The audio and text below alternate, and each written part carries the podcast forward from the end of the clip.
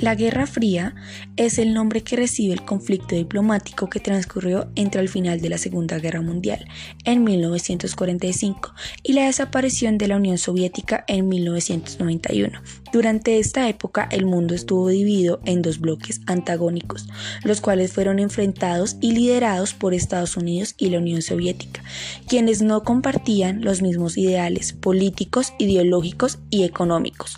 Esta etapa histórica estuvo recorrida por una serie de crisis entre los bloques que provocaba que el, desasosiego de la población, temerosa de la utilización del armamento nuclear que acumulaban los principales países.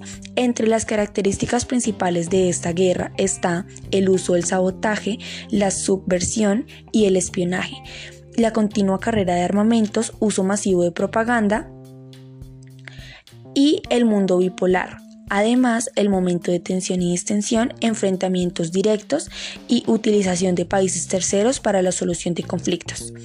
El objetivo de esta guerra es la supremacia en el mundo a nivel político, económico y tecnológico, mediante el enfrentamiento directo del bloque capitalista, liderado por la democracia occidental, es decir, Estados Unidos, y el bloque comunista, liderado por países de Europa del Este, es decir, la Unión Soviética. Eh, el frente capitalista se consistía en la economía eh, capitalista, propiedad eh, privada, sistemas de partidos políticos y la iniciativa privada, mientras el frente comunista consistía en una economía socialista en propiedad social y estatal, predominio del Partido Comunista, totalitarismo, control de la economía por el Estado.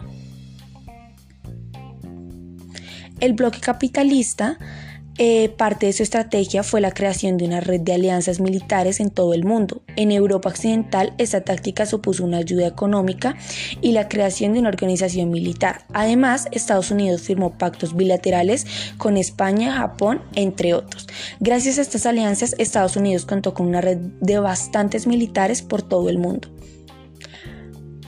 Mientras que el bloque comunista aceptó que en su zona de influencia se tomase gobiernos de coalición con todas las fuerzas políticas, pero los partidos comunistas acaparon todo el poder entre 1945 y 1948, estableciendo dictaduras comunistas.